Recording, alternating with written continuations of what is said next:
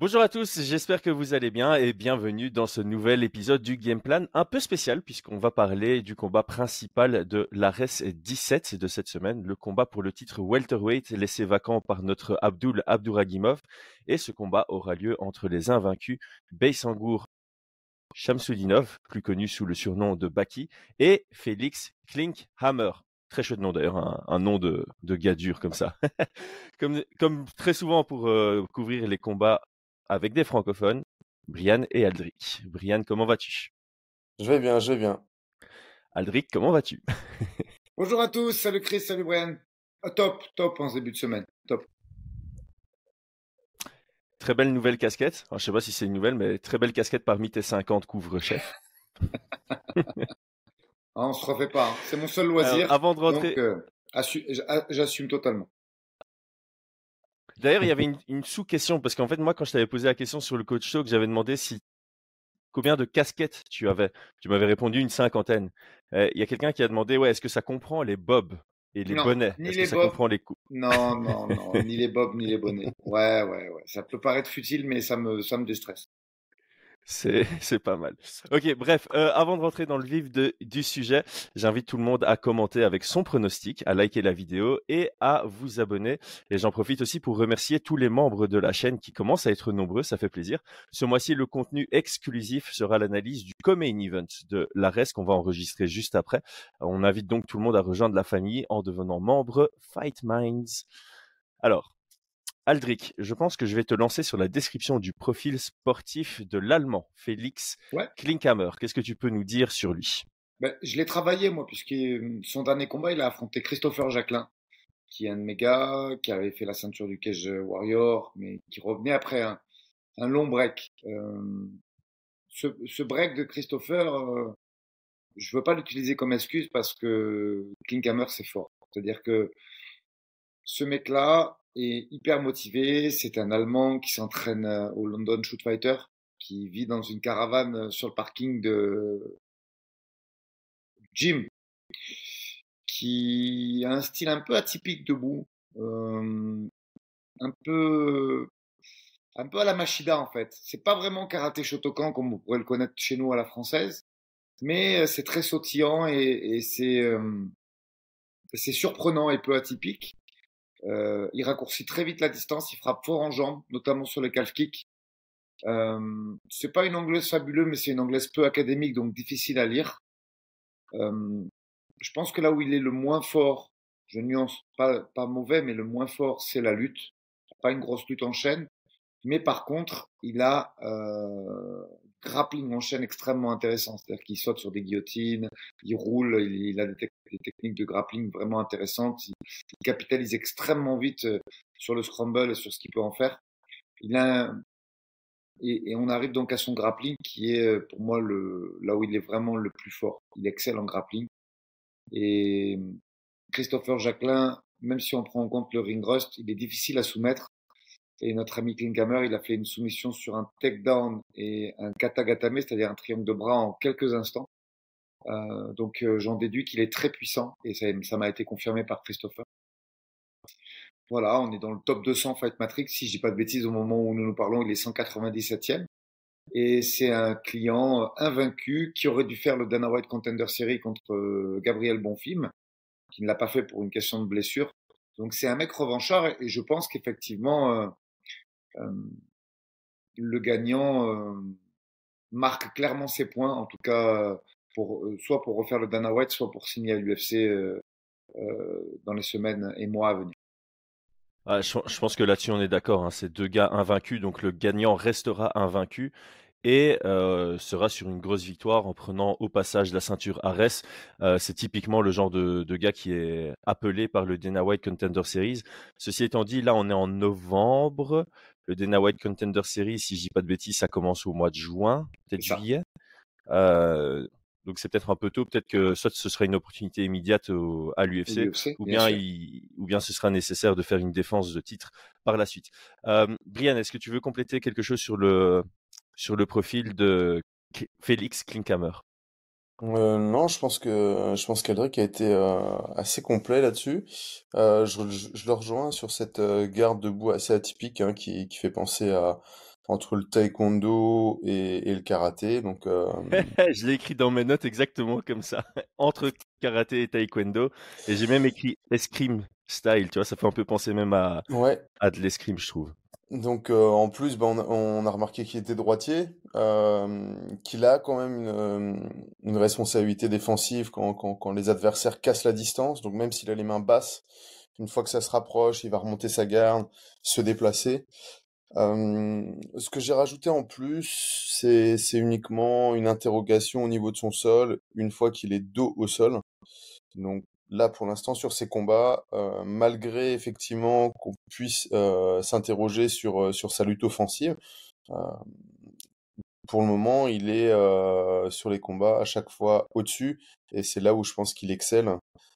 donc, donc voilà, donc je dirais qu'en grappling, en tout cas, ses, ses, ses, qualités sont, sont, sont, là, elles sont bien présentes. C'est un très très bon grappleur et en, en top position, donc les, les positions du dessus en tout cas. Euh, moi, il, mmh. me semble avoir vu euh, contre Wissam Akmouche où il se retrouve euh, en dessous et il travaille assez bien pour récupérer. ouais, il, travaille assez bien pour récupérer un, scramble, se relever et puis ramener lui au sol et se retrouver au-dessus. Et puis c'est là où il va chercher le, dos. Il me semble que c'était contre. Ah, ouais, contre Wissam ouais, c'était contre Wissam Akmouche. Après, pour pour être un tout petit peu plus complet, il a un sol quand même de fou parce que c'est rare sur un tapologie de voir du triangle de bras, de la clé de genou, de la clé de talon. Euh, le mec est complet, tu vois, mmh, mmh, mmh. et, il a vraiment. Ah, souvent, tu vois, les mecs, ils ont soit de la guillotine, soit du, du mataléon, du rear naked choke, mais c'est assez stéréotypé. On sait qu'ils ont une position type, ils, tabassent en monte, ils étranglent derrière.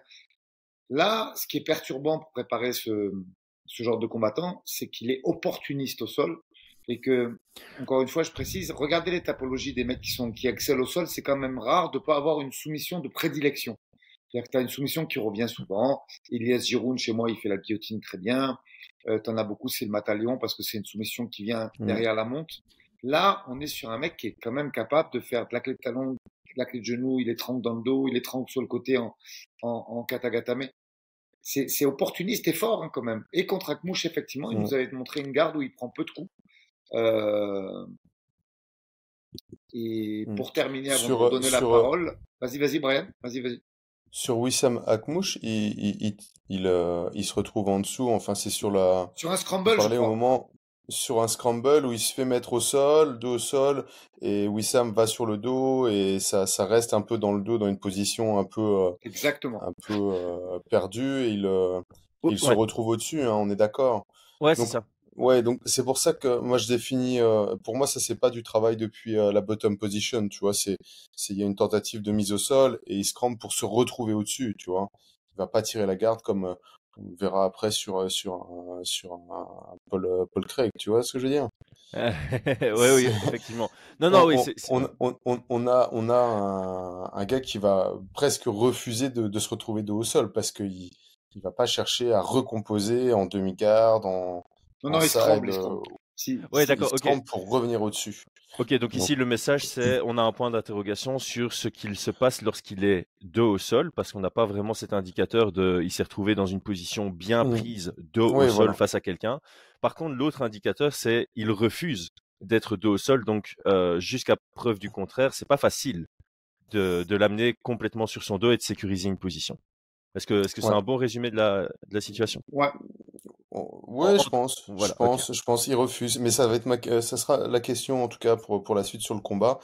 Est-ce que euh, est-ce qu'il refuse tant que ça ou est-ce que euh, s'il n'a pas de d'ouverture possible pour scrambler, il va accepter et quel sera son niveau en dessous? Effectivement, parce que ouais, c'est ça, parce que mmh. pour continuer plus loin dans le message, Félix Klinkhammer n'a pas encore rencontré un excellent lutteur qui de qui bah a prouvé être capable de le mettre sur son, sur son dos. Mmh, mmh, mmh. alors, juste parce que je ne l'ai pas fait, j'aurais dû le faire peut-être avant qu'on parle de Félix Klinkhammer, parce que peut-être que certaines personnes ne voient pas du tout qui c'est, et donc plus parler factuellement. 9 victoires, 0 défaites en professionnel, 4 victoires, 0 défaites en amateur, donc il est invaincu sur, ses, euh, sur son run amateur et sur son run professionnel. Il a 3-0 à l'ARES. Sur ses 9 victoires, on voit 7 soumissions, et comme l'a très bien souligné euh, Aldric, elles sont variées. Sur son palmarès amateur aussi, on voit des soumissions variées. une victoire par KO, qui est en fait un TKO au sol avec des coups de coude, et une victoire à la décision. Donc il est aussi capable d'aller gagner sur, sur 15 minutes. Ici, c'est un combat en 25 minutes. si on isole ses quatre derniers adversaires, on est sur un palmarès de 27-8 en combiné. Donc il a aussi affronté bah, des, gars qui sont qui étaient là pour le tester tout de même. donc ça, je mmh pense que ça reste intéressant à, à, souligner. Et moi, le dernier point que j'avais noté aussi, c'est que ces deux derniers adversaires lui offrent le grappling. Donc les deux sont allés chercher eux-mêmes le clinch, ce qui a amené le combat dans une dynamique de, de grappling et qui l'a amené un peu dans, dans son monde. Euh, je mmh. serais quand même curieux aussi de voir ce que ça donne face à quelqu'un qui veut juste rester debout et qui veut éviter le, le, le grappling. Mais comme vous l'avez très bien souligné, il a un style tellement atypique. Limite, bon, il n'a pas du tout la même qualité. Hein. Mais quand tu regardes comme ça, surtout son début de combat contre Wissam, ça fait clairement penser à Michael, Michael Venom Page. Sa façon de, de, se tenir, les, les, les, bras tendus vers le bas, euh, sautiller avant-arrière. Ce style-là fait penser à Michael Venom Page. Évidemment, debout, il n'a pas du tout la même qualité, mais euh, ça, ça, ça, démontre à quel point c'est difficile d'aborder le combat d'un point de vue stratégique face à quelqu'un qui, qui, a des déplacements aussi, euh, bah, aussi originaux. Ouais, qu'est-ce que tu... Ouais, vas-y. Ouais, juste pour finir, Jacqueline Akmouche, Zerouni et Rabeil, euh, ça fait mmh. quatre Français très solides euh, qu'il a terminé. Hein. Donc, euh, j'ai lu par-ci par-là, oui, c'est un peintre, c'est un plombier. Euh, absolument pas. C'est un mec de 200 Fight Matrix euh, qui, qui a fini quatre Français avant et, quatre Français qui sont parmi les plus solides de la division qu'on pourrait tous mettre dans le top 30, mmh. voire le top 20 français. Donc c'est tout, sauf, enfin c'est tout sauf le gars que tu rencontres dans ta cuisine pour déboucher l'évier. Hein. De toute façon, il faut arrêter avec ces expressions. Moi, j'ai essayé de choquer le monde, mais normalement, on aurait dû dire que Nganou, c'était un peintre en boxe anglaise. Hein. c'était un 0-0 en boxe anglaise. Mmh euh, voilà. Donc, euh, voilà. Si, ça peut essayer d'un peu rapatrier les gens vers. Euh, ok, bon, là, les gars, on a un 8-0 contre un 9-0. Le 9-0, il a été construit contre du solide. Et, et, là, on va transiter vers Baki. Mmh. Donc, Baki, c'est 8 victoires, 0 défaites. 4-0 à, à l'ARES. 3 victoires par KO, 5 par décision. Si on isole les 4 derniers adversaires de Baki, le palmarès combiné, c'est 50-17. Alors oui, euh, Escudero, il avait un gros palmarès. Ok, on enlève Escudero. C'est 18 victoires, une défaite, les trois autres adversaires sur les quatre derniers combats de, Baki. Donc là aussi, on a quelqu'un qui est en train de construire un palmarès contre des mecs qui ont de la valeur. Bobby Palette, c'était pas n'importe qui, je trouve, euh, à mon humble avis. Euh, donc voilà, encore une fois, là c'est un, vrai combat, un solide combat, du plus haut niveau européen hors UFC qu'on peut, qu'on peut trouver, selon moi. Brian, je te lance sur la description de, de Baki maintenant que j'ai déjà fait les, le palmarès. Euh, Baki Baïsangour, donc moi comment je le, je le définirais? Pour moi c'est un, c'est un lutteur, boxeur, on va dire. Donc euh, droitier, je vais faire simple, hein, mais en tout cas, on, on, le voit être très très bon en lutte, très très bon sur une lutte un peu plus gréco, donc avec euh, une base de judo euh, qu'il a adapté pour le MMA. Et, euh, et puis avec un, un, combattant qui peaufine en tout cas sa, sa boxe anglaise. C'est un gars qui est euh, relativement complet. Hum, relativement complet, qui est jeune et qui est patient, je trouve. Donc il arrive dans, dans le combat sans rusher, euh, très technique, euh, plutôt réfléchi, surtout avec toute la pression qu'il a sur les épaules. Je... Mais en, en, tout cas, c'est euh, comme ça que je le définirais, quoi, tu vois. Vraiment. Hein. Mmh. Alors on, on, on, peut lui, on peut lui reprocher d'avoir peu de finish, ou d'aller à la décision. Je sais pas combien il a de finish. En tout cas, c'est. Bah, 3 finishes sur, euh, sur 8 victoires. C'est pas dégueulasse, c'est pas, c'est pas, c'est pas élevé, quoi. C'est dans la moyenne basse. Mmh, mmh, mmh. Donc, euh, moi, je vous avoue que c'est vraiment pas quelque chose qui me dérange du tout, du tout, surtout sur une construction de, sur une construction de carrière. Alors, on est, on est en MMA, mais il faut savoir qu'en boxe anglaise, eh bien, euh, souvent, dans, dans, les, dans, les, dans, les débuts de carrière, on demande aux boxeurs à faire des rounds, euh, tout simplement, à, à, avoir de l'expérience hein, sur, euh, dans, dans, le ring. Et, je pense que c'est intéressant, en tout cas, d'avoir quelqu'un qui a des rounds et des rounds plutôt que d'aller sur chercher le finish rapidement. Et puis, effectivement, c'est plus vendeur. Hein. Mais, mais c'est pas ce qui est recherché. Donc, donc voilà, je sais pas, je, je vous laisse la suite. Bah, juste pour compléter là-dessus, moi j'avais fait un, un thread sur Twitter, mais moi ça me choque pas du tout. Il y a quand même trois finishes euh, sur 8, c'est pas non plus, tu vois, c'est pas un 8 décisions. Euh, Et en plus de ça, la manière dont il gagne les décisions, c'est convaincant. Tu vois, c'est pas, c'est pas des splits, c'est des 30-27, c'est potentiellement des, des 30-26. Enfin voilà, c'est, c'est assez convaincant. Il est rarement mis en difficulté. on va, on va en parler parce que dans son avant-dernier combat, il se fait prendre le dos euh, à la fin du deuxième round. Donc euh, ça, pour moi, ça fait partie aussi du, du game plan, c'est, d'être vraiment lucide là sur 25 minutes. Euh, mais je te rejoins, euh, quand tu, quand tu gagnes des combats à la décision, ça veut dire que tu es capable de dominer un adversaire sur 15 minutes, mmh. euh, ce qui est une compétence respectable et de qualité en, en soi. Aldric, est-ce que tu veux compléter quelque chose? Moi, je pense que. Attends, non, je vais te dire une petite phrase si tu, si tu veux. en plus des qualités que Brian a, a, a très bien citées, j'aurais rajouté c'est un gros, gros bosseur que ce soit d'un point de vue technico-tactique ou d'un point de vue travail à la salle, c'est un très gros bosseur. Euh, moi, j'ai échangé avec lui, euh, comme j'avais dit précédemment, et c'est vraiment quelqu'un qui se, qui se remet en question, qui bosse énormément, énorme bosseur, euh, que ce soit à la salle ou en dehors de la salle.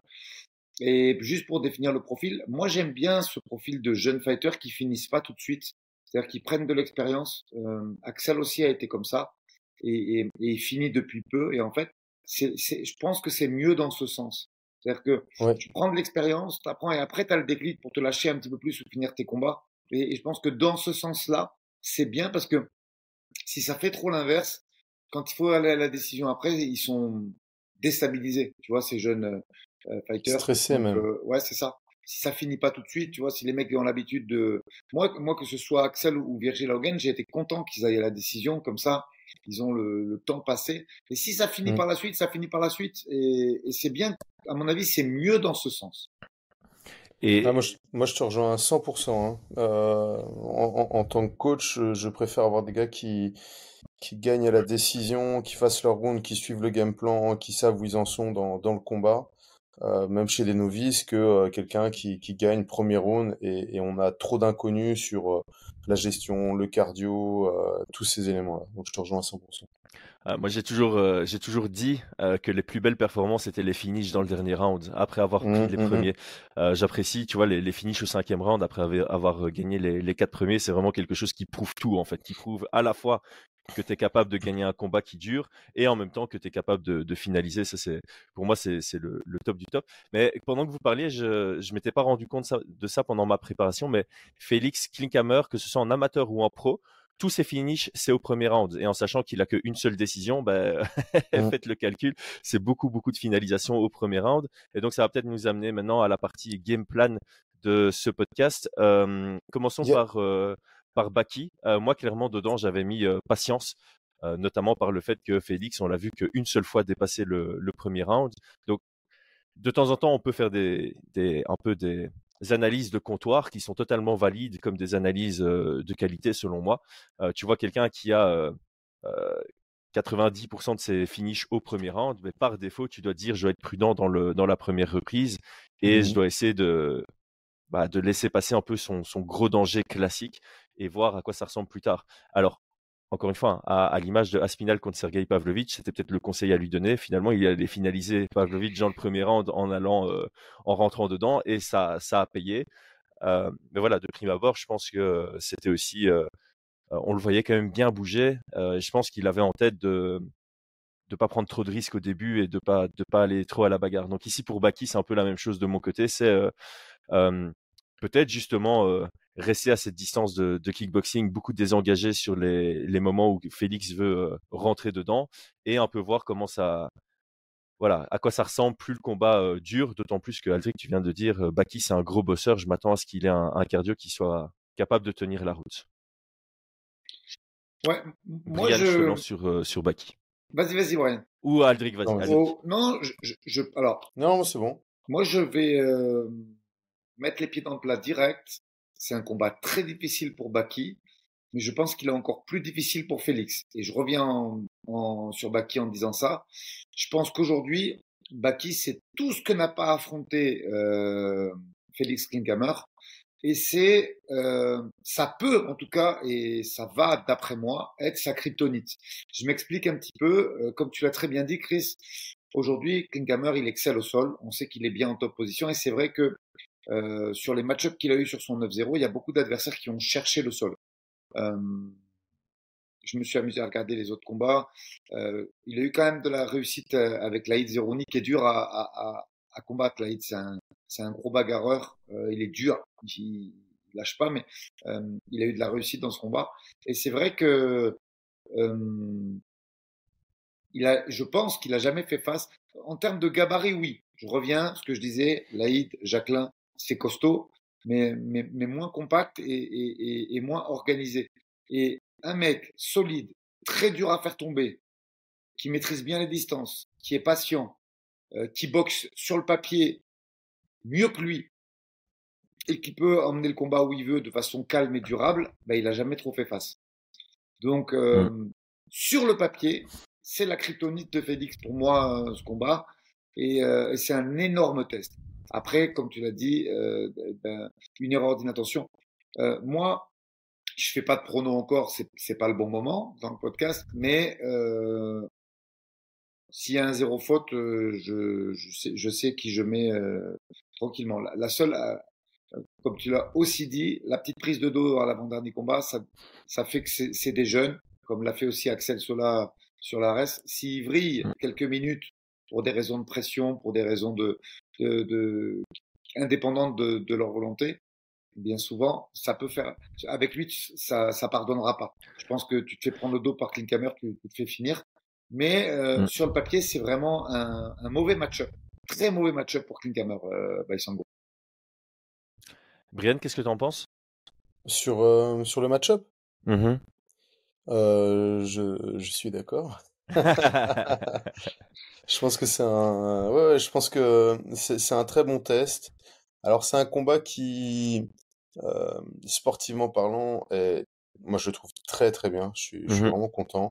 C'est clair que pour euh, pour Baïsangour, un un autre profil aurait été peut-être plus intéressant pour aller chercher une victoire par KO ou ce genre de choses. Là, là, là je m'attends difficilement, enfin, je pense que le finish va être un peu plus difficile. Et s'il y a un finish, ce sera pas forcément aussi euh, euh, explosif, enfin explosif, exploitable plutôt que que ce qu'on pourrait attendre, tu vois, pour être vendeur.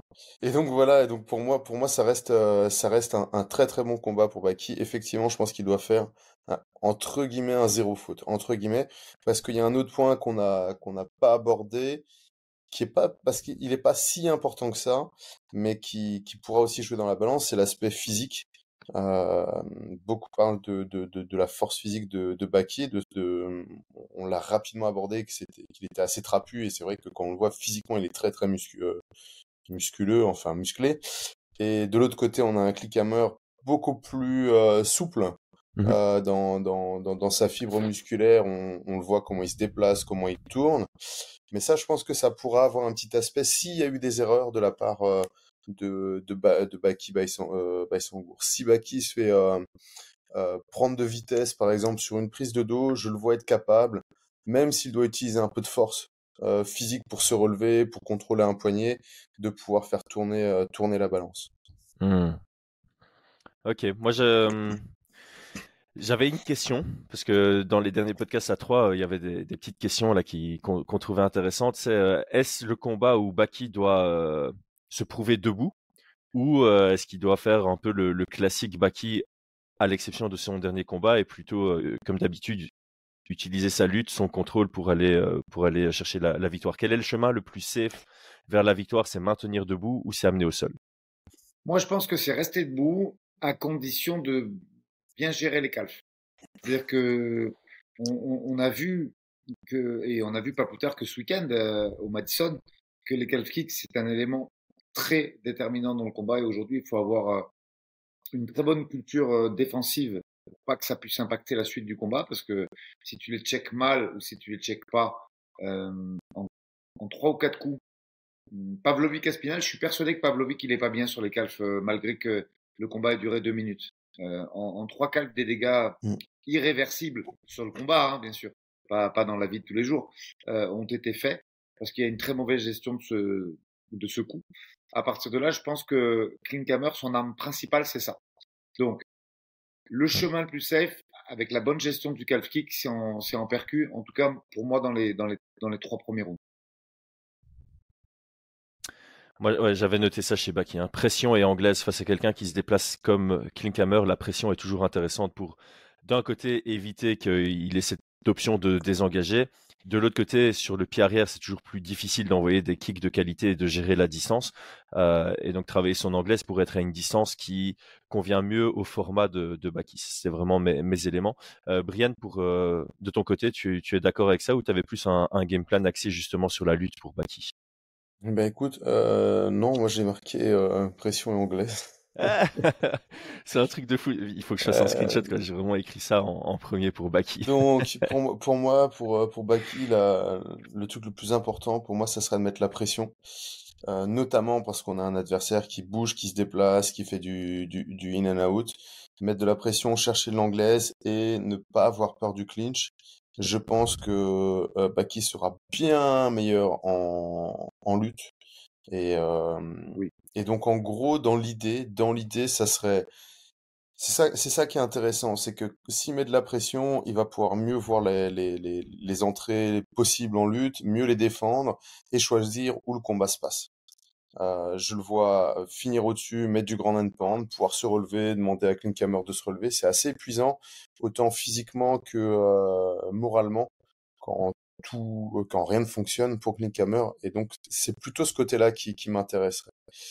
Euh, S'il va en arrière et que Klinkhammer euh, rush face à un, blitz, par exemple, de type karaté, et qu'il arrive au contact, au moment où euh, euh Baki pourrait, pourrait aller chercher un, un overhook ou, euh, ou vouloir recomposer, c'est peut-être là où, où, où Klinkhammer aura un avantage de vitesse, de prise de dos, ce genre de choses.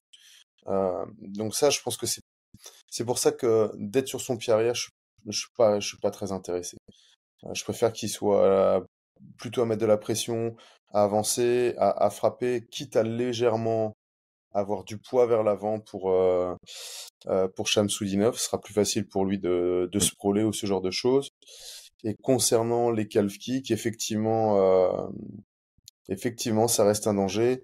Euh, tant soit-il bah, que on l'a vu aussi avec Aspinal, si euh, ça peut être aussi le moment où, en ayant le pied sur, sur, euh, le poids sur la jambe avant, où on peut aller chercher les frappes, toucher et contrer. Donc, c'est pas c'est pas antagoniste ce que tu dis, Brian. Tu peux être en 60-40 ah jambes avant et, très bien checker les calf kicks.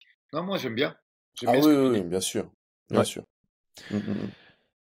Et alors, du côté de, de Klinkhammer, moi, j'ai noté euh, d'essayer de maintenir ça à distance de, de kick. Euh, on peut avoir ce côté all the way out, euh, le all the way in. Donc, euh, la recherche de clinch, c'est à son initiative que ça doit venir. Et alors, j'avais mis euh, essayer de créer des situations un peu chaotiques parce que c'est là où peut-être que Baki ferait une demi-erreur, euh, un manque d'attention qui permettrait à Klinkhammer de de créer une, de se créer une opportunité pour euh, chercher le, le finish. Euh, ici, par défaut, j'aurais tendance à dire que ça va être difficile pour Klinkhammer de dominer les minutes, et donc c'est plutôt lui qui doit aller chercher les, les moments. Donc je crois qu'il doit capitaliser sur des, des, des techniques un peu euh, un peu dangereuses, euh, parce que c'est comme ça que je définis moi le, combat. C'est vraiment euh, un combat qui est compliqué pour l'un comme pour l'autre, mais qui dans l'ensemble me semble aller plus à l'avantage de Baki en termes de, style mais c'est vraiment un combat piège euh, pour Baki, d'autant plus que c'est sur 25 minutes. Donc sur 25 minutes, il y a beaucoup plus de, de, temps et d'ouverture pour un, un. Ça fait un peu penser d'ailleurs à l'ancien champion de, cette même division, hein, Abdul Abduragimov, qui va aller finir avec une clé de genou. Félix euh, Klinkhammer en a deux à son actif dans la cinquième reprise alors qu'il se fait complètement dominer. Donc euh, ici, pour moi, Baki est favori mais il doit sortir la performance parfaite pour l'emporter. Euh, et c'est pour ça que j'aime beaucoup ce combat. Euh, voilà, on, sait qui est favori, mais c'est vraiment un combat piège et il devra faire gaffe parce que euh, la, victoire est pas du tout prédéfinie. Euh, avant que le combat ne commence. Est-ce que vous, pour Klinkhammer, vous aviez un, autre élément en tout par rapport à ce qui est stratégique Moi, j'ai marqué Ouais, moi je. Brawl and Scramble. Ah, pardon, je devrais chaque fois lancer quelqu'un. Vas-y, Aldric. j'ai dit, moi j'ai marqué Brawl and Scramble. C'est-à-dire que s'il n'amène pas le combat, à mon avis, là-dedans, sur de l'institutionnel, ça ça passera pas. Je pense qu'il faut qu'il voilà in and out et quand il décide de rentrer, ça bagarre, ça bagarre euh, et, et, ça et surtout ça scramble. Parce que pareil, tu vois, sur du takedown pur en chaîne wrestling, je pense pas qu'il tombe. Euh, bah qui il est dur à faire tomber. Tu sais, euh, il y a, je trouve que le, le truc le plus impressionnant qu'il nous a montré au niveau du défensif et offensif d'ailleurs, c'est la vidéo avec Greg MMA. Euh, qui fait, euh, qui doit faire 95 locks. Et tu vois comment il le jette en l'air. C'est, c'est, vraiment euh, très impressionnant sur que ce soit défensivement ou offensivement. Donc je pense que sur du, du, du chien wrestling pur, il n'a pas la lutte euh, Hammer pour le faire tomber et il va voler. Donc plus il va rendre le combat un petit peu bagarre euh, et, ininstitutionnel, plus euh, plus il a, des chances de provoquer cette erreur de Baïsongour. Et je terminerai avant de, donner la parole à Brian. J'ai quand même envie, très envie de voir euh, le, ce qu'il en, découle du, camp avec, euh, avec la, team de Kamzat euh, à Abu Dhabi, tu vois. Enfin, à Dubaï, plus exactement. Euh, voir si s'il y a eu des progrès, s'il y a eu des détails sur peut-être sur le chaîne wrestling qui ont encore plus capitalisé sur sur le style de Baki parce que il, il, a, il a il a été en camp avec des très gros lutteurs on sait qu'Amzat, sa, lutte en chaîne, elle est exceptionnelle, à tel point qu'il prépare même plus ses attaques quand il shoot. Donc euh, j'ai envie de voir ce que ça, ce que ça va donner. Ryan, tu complètes? Oui, alors moi sur le sur le game plan de de Félix, j'étais parti plutôt sur euh, sur des déplacements latéraux. Je pense que le, le in and out va être euh, assez problématique. Je pense que ses entrées de lutte, euh, ça va être très très compliqué. S'il part sur du classique, il va faire face à un mur. Et donc, bah, face à ce type de profil, je pense qu'il faut mieux attaquer sur, sur les latéraux.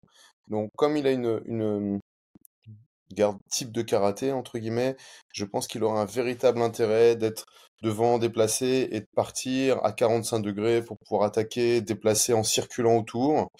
Et donc ça lui permettra d'avoir, si on a un Baïsangour beaucoup plus posé et stable dans le sol, qui veut chercher la frappe puissante, ou, euh, ou qui se prépare à, à lutter avec quelqu'un qui vient en face, euh, d'arriver sur les latéraux, ça sera pour moi le, le, le, plus sécure, entre guillemets. Donc euh, ça, c'est vraiment il y a des, des, des, choses en karaté qui, enfin, nous on travaille pas mal, mais que, que, que j'aime beaucoup. C'est, un petit saut sur le côté à 45 degrés et tu, tu réattaques derrière avec, avec ta droite. Tu as un axe. Euh, si on parlait de prise de dos, pour moi la prise de dos, ça va être un petit peu euh, l'objectif euh, de Klinkhammer mmh. face, à, face au profil de, de Baki. En tout cas, moi personnellement, j'aurais, j'aurais, j'aurais le profil de Klinkhammer. Je voudrais ne pas rester en face et, me, et, me, planquer dans son dos, tout simplement.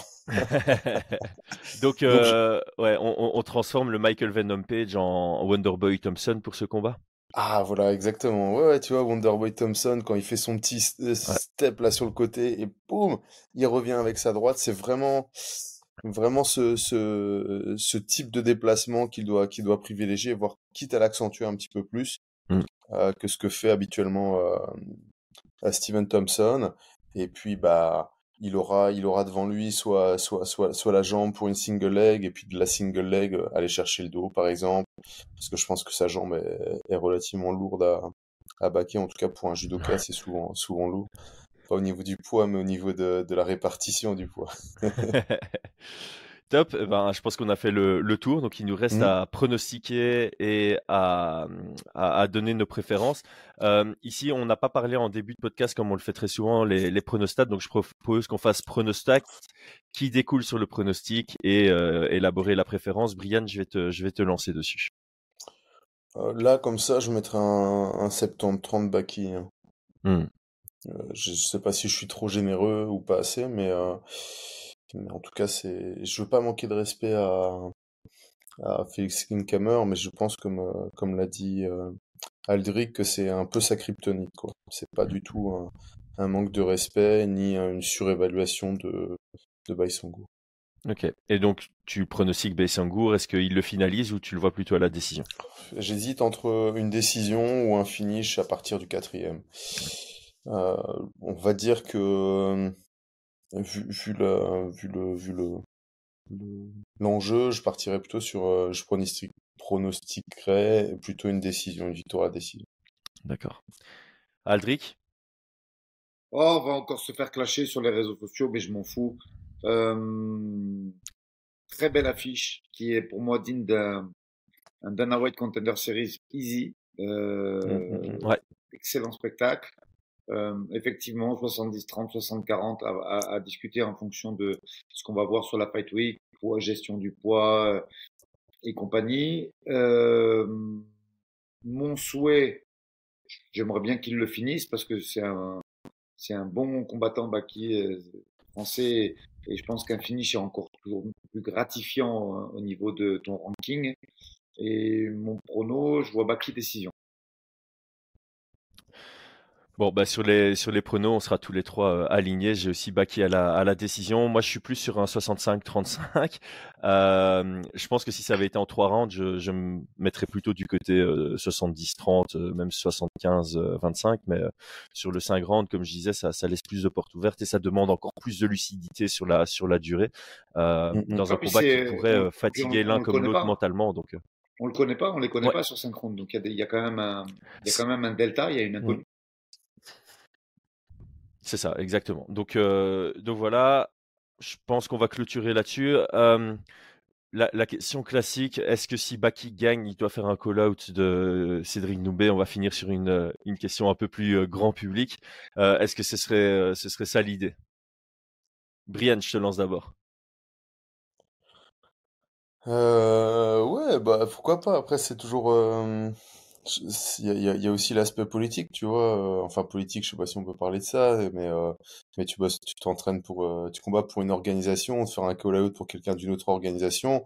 Faut que l'organisation dans laquelle tu es soit, soit d'accord, tu enfin d'accord. Mmh. Euh, par, par, respect, tu vois ce que je veux dire? Ouais, je comprends. Par respect, tu demandes un peu avant, ouais, ça vous dérange pas, je fais le call-out, ça va faire euh, la visibilité. Si l'organisation elle dit oui, ouais, je pense, bien évidemment, il faut le faire. Si elle dit, bah non, nous on va pas faire de... T'es sous contrat, on va pas te libérer, ça sert à rien, ça leur fait de la pub bah tu le fais pas, tu vois. Ouais, bon, ici, ici on a un cas, on a un cas particulier dans le sens où le, promoteur est à la fois le manager et aussi en bonne relation avec le PFL en l'occurrence. Donc je pense que on, part du principe, on part du principe que que Ares accepte. Donc oui, oui, clairement, tout ce qui peut euh, jouer, euh, tout ce qui peut euh, faire de la de, du clic hein, et de la pub pour, euh, pour Baki, pour vendre un, combat qui n'est qui est pas encore signé, tu vois, mais peu importe. Hein, euh, oui, il faut le faire d'office. Adric, je pense que toi, tu seras aussi aligné. On en avait déjà parlé dans, dans le coach talk, mais je me permets quand même de te poser la question. Oui, oui, oui. Puis, euh, c'est la chose à faire. Au bout d'un moment, quand tu te cherches comme ça sur les réseaux sociaux, c'est pas dans le vent, quoi. Il faut, mmh. il faut aller au bout du mmh. truc. Il faut aller au bout du truc. Et eh ben voilà. Merci à tous. Merci à tous d'avoir suivi jusqu'à maintenant. Je vous rappelle, abonnez-vous, le petit like, le petit commentaire pour donner de la force. Rejoignez la chaîne en tant que membre pour donner beaucoup de force. On se retrouve prochainement. Aldric, Brian, merci pour votre temps et votre préparation. À très vite. Ciao, ciao. Ciao.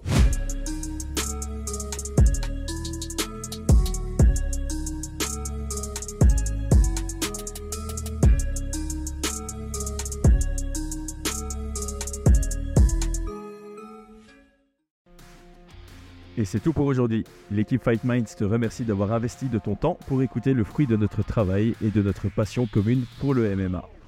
Nous t'invitons à t'abonner à notre podcast et à nous mettre un petit 5 étoiles si notre travail te plaît, ça nous donnera toujours de la force.